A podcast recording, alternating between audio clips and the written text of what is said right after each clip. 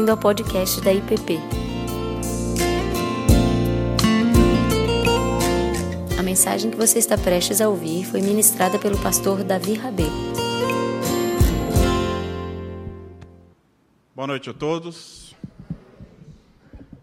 Te convido a abrir comigo Evangelho de João, capítulo 17, para a nossa meditação dessa noite.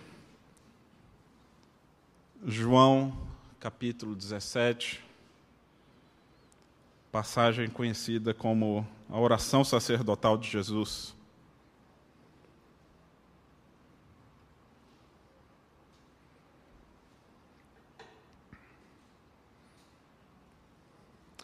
Tendo Jesus falado essas coisas, levantou os olhos ao céu e disse: Pai, é chegada a hora. Glorifica o teu filho, para que o filho te glorifique a ti. Assim como lhe conferiste autoridade sobre toda a carne, a fim de que ele conceda a vida eterna a todos o que lhe deste. E a vida eterna é esta: que te conheçam a ti, um único e verdadeiro Deus e a Jesus Cristo a quem enviaste. Eu te glorifiquei na terra, consumando a obra que me confiaste para fazer. E agora glorifica-me, ó Pai, contigo mesmo, com a glória que eu tive junto de ti antes que houvesse mundo. Manifestei o teu nome aos homens que me deste do mundo. Eram teus, tu nos confiaste, e eles têm guardado a tua palavra. Agora eles reconhecem que todas as coisas que me tens dado provêm de ti, porque eu lhes tenho transmitido a palavra que me deste, e eles as receberam. E verdadeiramente conheceram que saí de ti e creram que tu me enviaste. É por eles que eu rogo. Não rogo pelo mundo, mas por aqueles que me deste, porque são teus. Ora, Todas as minhas coisas são tuas, e, todas as, e as tuas coisas são minhas, e neles eu sou glorificado. Eu já não estou no mundo, mas eles continuam no mundo, ao passo que vou para junto de ti. Pai Santo, guarda-os em teu nome, que me deste, para que eles sejam um, assim como nós. Quando eu estava com eles, guardava-os no teu nome, que me deste, e protegi-os e nenhum deles se perdeu, exceto o filho da perdição, para que se cumprisse a Escritura. Mas agora vou para junto de ti, e isto falo no mundo, para que eles tenham o meu gozo completo em si mesmos. Eu lhes tenho dado a tua palavra, e o mundo os odiou, porque eles não são do mundo, como também eu não sou. Não peço que os tires do mundo, e sim que os guardes do mal. Eles não são do mundo, como também eu não sou. Santifica-os na verdade, a tua palavra é a verdade. Assim como tu me enviaste ao mundo, também eu os enviei ao mundo. E a favor deles eu me santifico a mim mesmo, para que eles também sejam santificados na verdade. Não rogo somente por estes, mas também por aqueles que vieram a crer em mim, por intermédio da Sua palavra, a fim de que todos sejam um, e como és tu, ó Pai, em mim, e eu em ti, também sejam eles em nós, para que o mundo creia que tu me enviaste. Eu lhes tenho transmitido a glória que me tens dado, para que sejam um, como nós o somos, eu neles, tu em mim, a fim de que sejam aperfeiçoados na unidade, para que o mundo conheça que tu me enviaste e os amaste, como também amaste a mim. Pai, a minha vontade é que onde eu estou, esteja também comigo os que me deste, para que, me, para que vejam a minha glória que me conferiste, porque me amaste antes da fundação do mundo. Pai justo, o mundo não te conheceu, eu, porém, te conheci. E também estes compreenderam que tu me enviaste. Eu lhe fiz conhecer o teu nome, e ainda o farei conhecer a fim de que o amor com que me amaste esteja neles e eu neles esteja. Essa é a palavra do Senhor.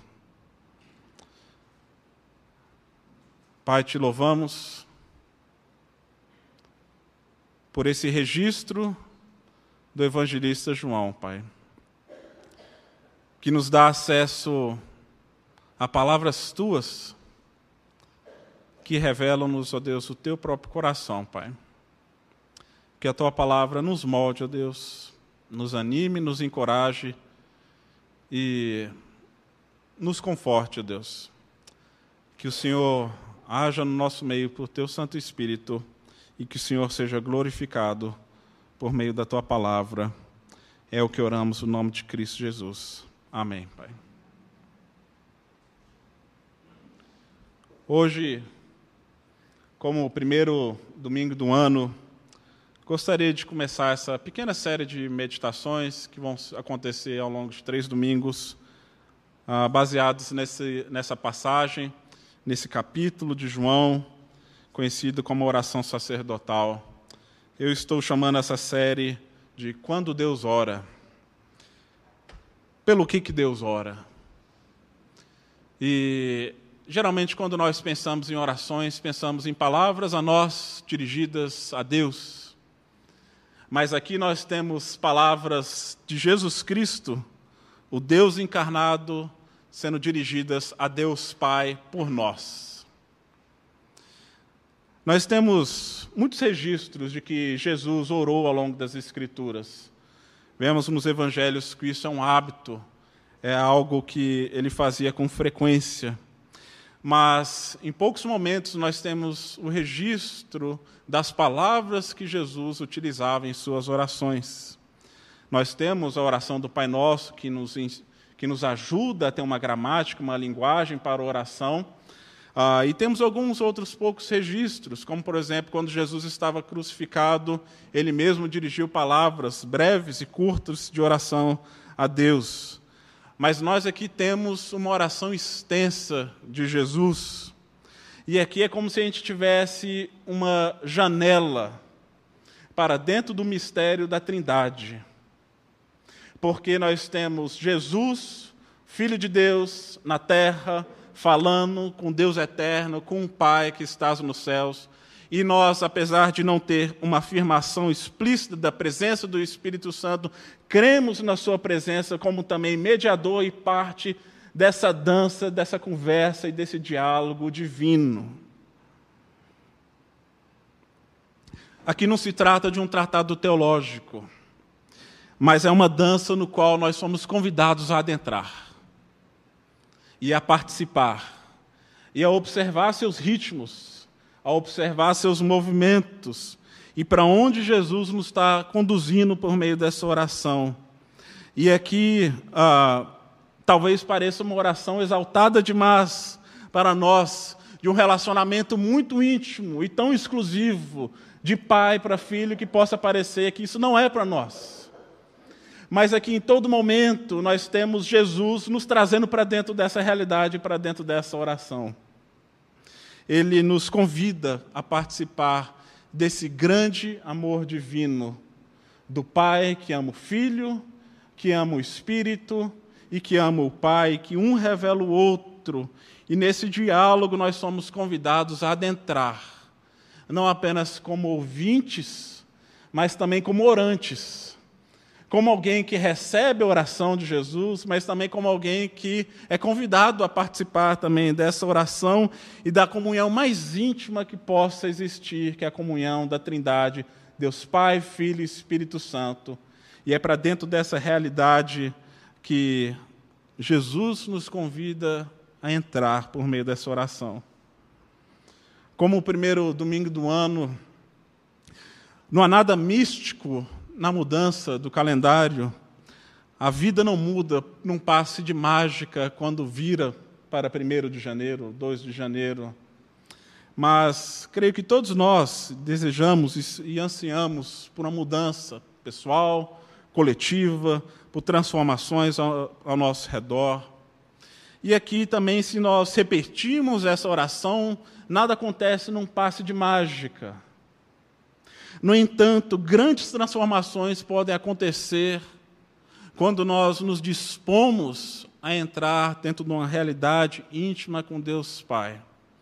Muitas dessas transformações acontecem de forma invisível, mas vão desembocar em realidades muito visíveis. E aqui, se nós queremos experimentar de fato renovo, restauração e uma vida plena em Deus, nós precisamos olhar para esse relacionamento entre Deus Pai, Filho e Espírito Santo como fundamento da nossa existência e participar daquilo que Jesus está fazendo e está orando. Aqui nós estamos diante das palavras de despedida de Jesus. O evangelista João dá bastante atenção aos últimos momentos de Jesus com seus discípulos, e desde o capítulo 13 do seu evangelho, nós temos os registros daquilo que aconteceu naquela última noite no cenáculo, naquele grupo íntimo de Jesus com seus discípulos. Jesus lava os pés deles, Jesus toma ceia com eles, eles comem, eles bebem, eles cantam. Jesus mostra que haveria, que, que havia um traidor no meio deles. Jesus se despede dos seus discípulos, eu imagino que havia muita comoção e emoção, tanto que Jesus lhes conforta e promete a presença e eh, a vinda do Espírito Santo como consolador, que seria aquele que guardaria os discípulos diante da sua partida. E alguns chamam agora esse, esse capítulo, mas podemos entender isso também à luz dos capítulos anteriores, como o testamento de Jesus, como as últimas vontades de Jesus, as suas vontades expressas, e também a que expressa a disposição dos seus bens como testamento. E aqui, que bens seriam esses? Bom, nós aqui recebemos como um dom como graça a própria vida de Jesus e a vida eterna, o seu Espírito Santo, como Jesus nos promete. Mas parte desse testamento de Jesus expressa que também nós somos a sua herança. Nós somos o presente que Jesus recebe do Pai e que Jesus também oferece ao Pai. Nós somos o dom de Deus para o Filho, do Deus Pai para o Deus Filho, do Deus Filho para o Deus Pai. Então nós somos o presente de Deus conquistado por Jesus Cristo por meio da sua obra na cruz. E aqui então temos essa oração que ganha esse título de oração sacerdotal e ela é bem apropriada por isso. Para isso, é, acredita-se que essa expressão tenha sido ah, cunhada no século XVI por um ministro luterano. Mas se nós olharmos para os três ofícios de Jesus, como rei, profeta e sumo sacerdote, vemos aqui uma expressão viva da sua ação como sumo sacerdote, como alguém que ora, intercede a fim de oferecer um sacrifício ao Pai. No entanto, Jesus, ele não apenas oferece o sacrifício, como ele mesmo é o próprio sacrifício em favor de nós. E quando então nós vemos essas palavras de Jesus, esse diálogo de Deus com Deus, de Deus Pai com Deus Filho, de Deus Filho com Deus Pai, pelo que, que ele ora? Se a gente dividir essa passagem em, três porções, nós vemos ah, de 1 a 8 que Jesus primeiro ora por si. E hoje nós vamos nos concentrar nessa pequena porção dos versos, primeiro oito versos. Ah, ele ora para que Deus o glorifique, e ele mostra no que consiste a vida eterna, que é o pleno conhecimento de Deus. Em segundo lugar, se nós olharmos dos versos 9 a 19, nós vemos Jesus orando pelos seus discípulos, aqueles que estavam com ele, em específico para que Deus os guarde do mundo e para que Deus os santifique. E é uma, é são expressões que nos ajudam a entender a visão que Jesus tinha e as suas expectativas com relação aos seus discípulos e como que eles deveriam viver no mundo que rejeitava o próprio Cristo. Como que eles deveriam viver no mundo que rejeita o próprio Evangelho. E em terceiro, no versos 20 a 26, nós temos Jesus orando pela sua futura igreja. Deus ora por nós. Jesus aqui inclui a nós nessa oração, pela unidade, pelo povo de Deus, assim como, eles, assim como Ele e o Pai são um ele ora para que a gente experimente desse mesmo amor, dessa mesma unidade, dessa mesma intimidade com Ele e uns com os outros. E aqui nessas palavras, então, de despedidas de Jesus, nós temos um descortinar para uma realidade maior. E aqui hoje pela manhã nós tivemos o início de uma nova série também com o pastor Ricardo, ah, no livro de Efésios, olhando para essa passagem de Paulo no que diz que nós fomos assentados em lugares celestiais. Essa oração também nos convida a olhar para além das circunstâncias. Porque Jesus também está diante ah, da sua própria morte ele está diante de um sofrimento com peso eterno. No entanto, quando a gente olha para as expressões que Jesus utiliza, essa aqui não é uma oração de uma vítima. Não é a oração de alguém derrotado. Nós vemos aqui uma oração de exaltação, uma oração de entrega, uma oração de intercessão. E nós podemos nos apropriar também dessa oração como uma maneira de nós lidarmos com as realidades difíceis e visíveis ao nosso redor. John Knox, o ministro e teólogo e grande reformador da Escócia, pai do presbiterianismo, diz que ele, quando estava no seu leito de morte, já enfermo, em 1517, ele pedia para que a sua esposa lesse sempre João 17, a oração sacerdotal de Jesus. E ele afirma que foi essa oração onde ele colocou a sua âncora isso que o firmou diante das dificuldades e das tribulações. Mesmo quando ele via uma igreja que era atribulada e desprezada pelo mundo, ela, ele reconhecia que como era preciosa aos olhos de Deus. E aqui não foram poucos os desafios no cenário que Knox estava envolvido. O seu púlpito tinha reflexos imediatos, as palavras das suas pregações diante do trono da Escócia e os embates que haviam naquele período trazia sobre ele grande aflição. No entanto, F.F. Bruce cita e ele afirma que para Knox ele entendia essa oração como uma maneira de expressar aquilo que a igreja deveria ser e experimentar a realidade dentro de um contexto turbulento. E ele diz: a igreja vive verdadeiramente num plano mais elevado do que o nível político turbulento em que estivera tão envolvido e no qual ele, Knox, agora estava tão decepcionado. Eu não tenho dúvida de que esse talvez seja um dos grandes desafios para nós, como igreja, como povo de Deus, aqui na realidade do Brasil, no ano de 2022, de não perder o foco, o rumo e a unidade diante de cenários turbulentos e incertos.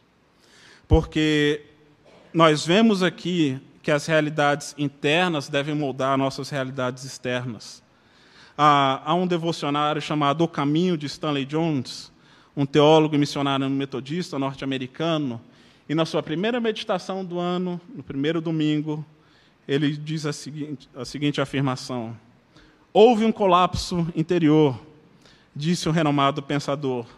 É claro que o colapso nas relações internacionais não deve-se apenas às causas econômicas e políticas. O colapso deve-se a algo que está por trás da questão econômica e política, ou seja, um colapso espiritual. Algo em colapso entrou ali. E o colapso exterior é simplesmente uma expressão externa de um colapso interior mais sério, pois as atitudes exteriores das pessoas são erradas porque as atitudes interiores são erradas. Pois toda atitude exterior da vida apoia-se na interior. E as pessoas não conseguem se relacionar bem com as outras porque não conseguem conviver bem consigo mesmas. E não conseguem conviver bem consigo mesmas porque não conseguem conviver e se relacionar bem com Deus. E a pergunta que fica para nós, então, de que maneira a nossa vida exterior reflete aquilo que passa no nosso coração. E é isso que esses primeiros versos nos apontam, nos confrontam, nos direcionam, nos ajudam a pensar onde que está o nosso coração à luz daquilo que está no coração do filho quando ele fala então ao pai. E aqui nesses primeiros oito versos nós vemos ah, de forma mais abrangente duas principais preocupações de Jesus. Primeiro, a glória do Filho, a sua própria glória. Ele diz assim, logo no início dessa oração: É chegada a hora, Pai. E que hora é essa? A gente crê que é hora do Filho ser glorificado, de experimentar a glória, a honra, a exaltação.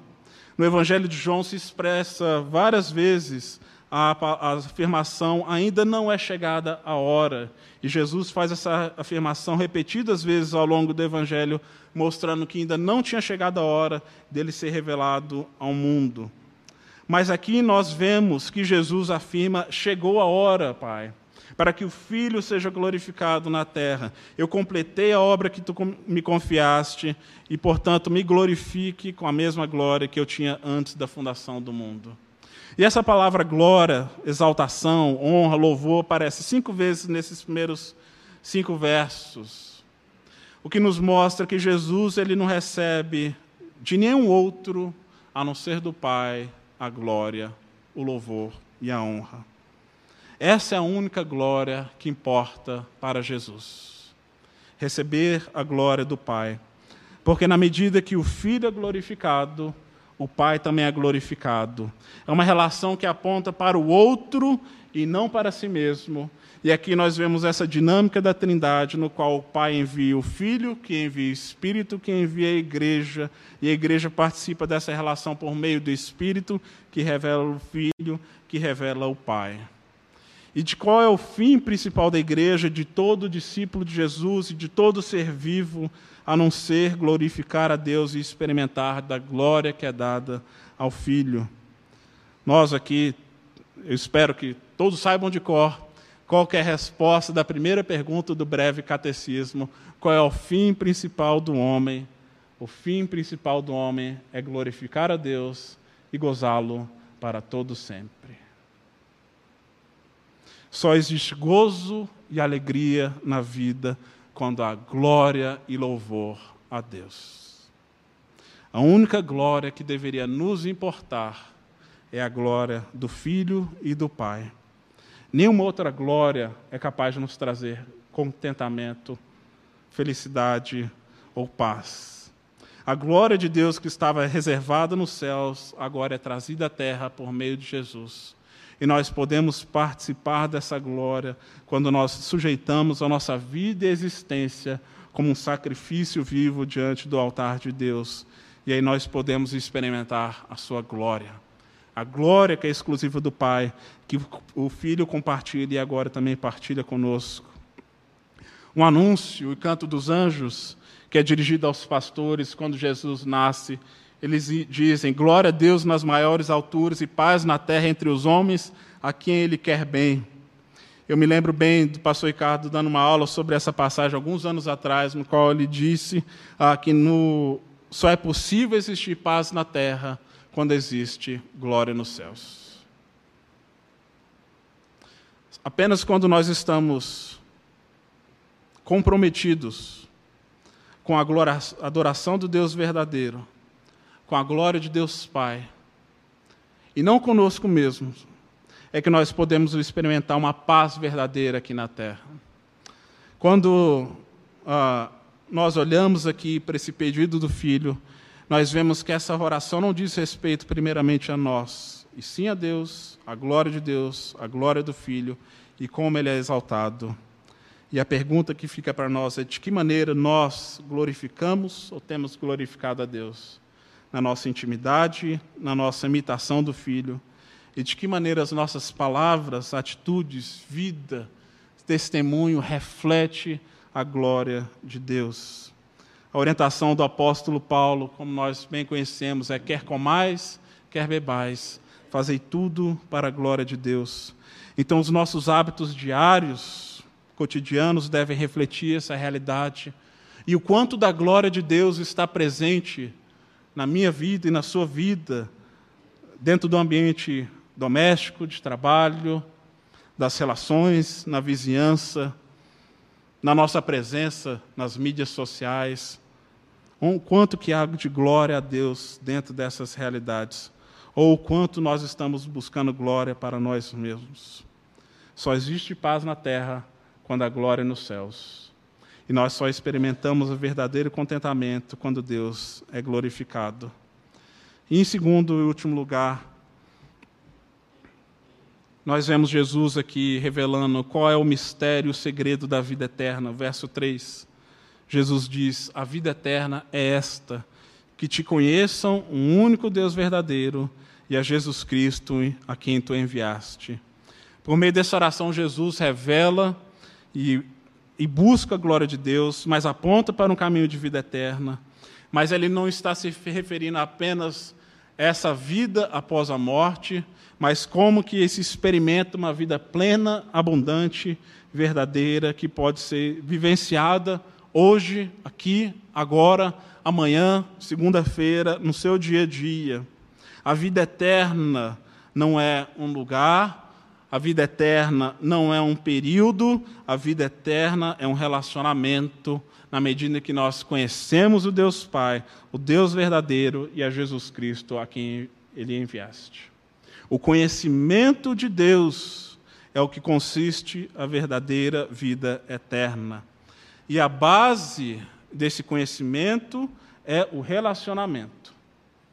João não está se falando aqui de um conhecimento intelectual, nem uma gnose mística, como alguns do seu tempo afirmavam, como uma iluminação interior, e sim um conhecimento que é fruto de uma entrega, de uma confiança, e não do acúmulo de informações.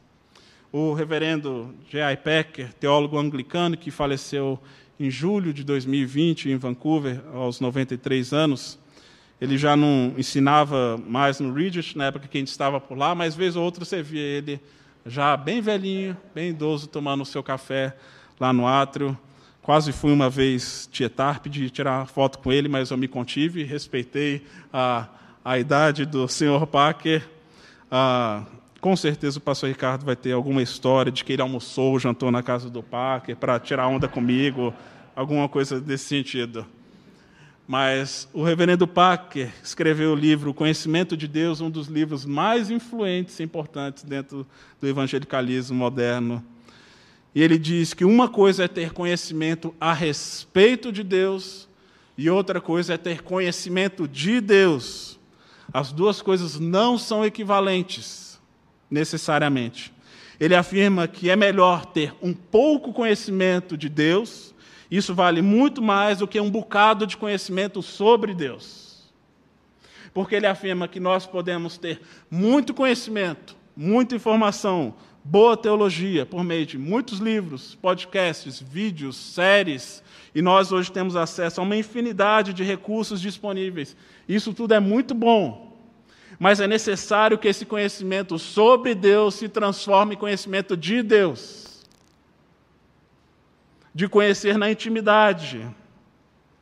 E nós podemos articular muito bem intelectualmente e dizer e fazer uma boa apologia à fé cristã, mas isso não é o mesmo que dizer que nós conhecemos a Deus. Porque o reverendo Packer diz que as pessoas que conhecem a seu Deus são, antes de mais nada, pessoas que oram. E o primeiro lugar onde o zelo e a energia para a glória de Deus se manifestam é em suas orações. Quando eu olho para essa realidade, eu até me assusto, porque me vejo quanto que eu estou distante dela. E ele diz que precisamos reconhecer o quanto carecemos desse conhecimento de Deus. Quanto nós carecemos e precisamos avaliar nossas vidas não pelo nosso conhecimento, talento, dons, responsabilidades pela igreja, mas pela maneira pela qual nós oramos e o que acontece em nosso coração. E ele diz: muitos de nós, eu suspeito, não têm ideia de quão empobrecidos estão nesse aspecto. Vamos pedir então para que Deus se mostre a nós. Eu preciso desse conhecimento de Deus. Nós precisamos do conhecimento de Deus porque nisso consiste a vida eterna, plena e abundante. Não existe nenhum outro caminho. E é por isso que nós precisamos de um Salvador, porque nós não conseguimos por conta própria. Nunca vamos conseguir. E é somente pela graça de Jesus Cristo que nós somos incluídos dentro desse conhecimento e convidados a participar do seu amor da sua alegria. E uma vez que nós percebemos que esse é o fim principal de nossas vidas, muitos dos problemas e as realidades da vida entram no seu devido lugar.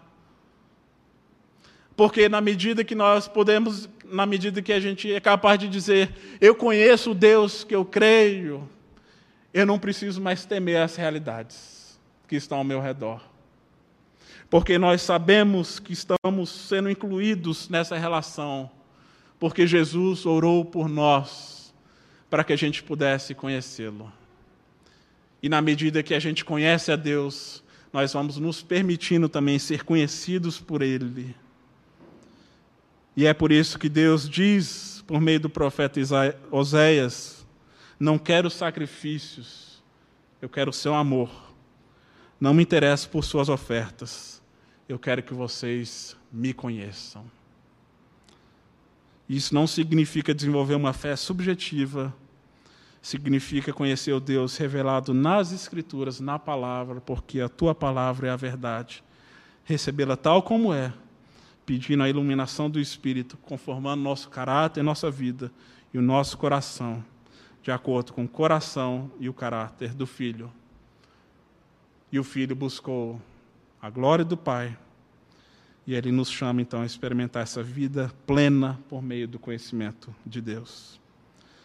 Quando perguntaram ao reverendo Parker quais seriam as suas palavras finais para a igreja, ele diz: Acho que posso resumir assim: glorifique a Deus de todas as maneiras. Quer começar bem o ano? Procure a glória de Deus em todas as esferas da sua vida. Busque a glória do Filho.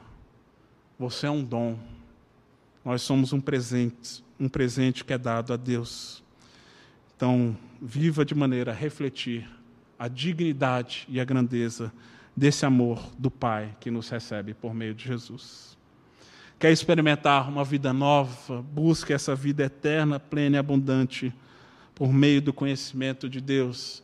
Sim, por meio de boa teologia, por meio de boa informação, mas que essa reflexão e o conhecimento sobre Deus vire conhecimento de Deus por meio de joelhos dobrados e corações entregues ao Pai.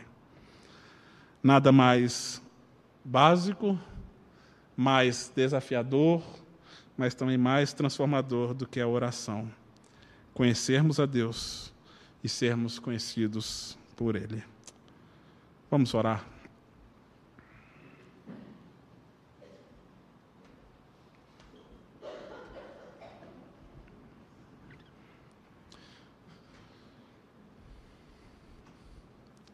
Pai amado, obrigado porque somos incluídos na intercessão de Jesus. E que as nossas vidas possam te glorificar, ó Deus, em todos os aspectos, em todas as áreas. Nós reconhecemos e confessamos, ó Deus, que muitas vezes buscamos a glória de nós mesmos, ó Pai e em tantas outras, ó Deus, a tua glória fica manchada. Mas te louvamos pela tua graça que nos salva, que nos redime, que nos transforma, que nos traz a possibilidade de participar dessa dança da eternidade, ó Pai. Do Deus Pai, Filho e Espírito que nos convida a entrar e a experimentar esse amor eterno esse diálogo e essa conversa que gera vida e vida abundante. Que esse seja o nosso maior anseio, o nosso maior desejo, ó Deus, nessa vida, que seja te conhecer, ó Deus, conhecer o teu filho por meio do teu Santo Espírito. E é no nome deles que oramos. Amém, Pai. Você acabou de ouvir o podcast da IPP. Para saber mais, acesse nossa página em www.ippdf.com.br.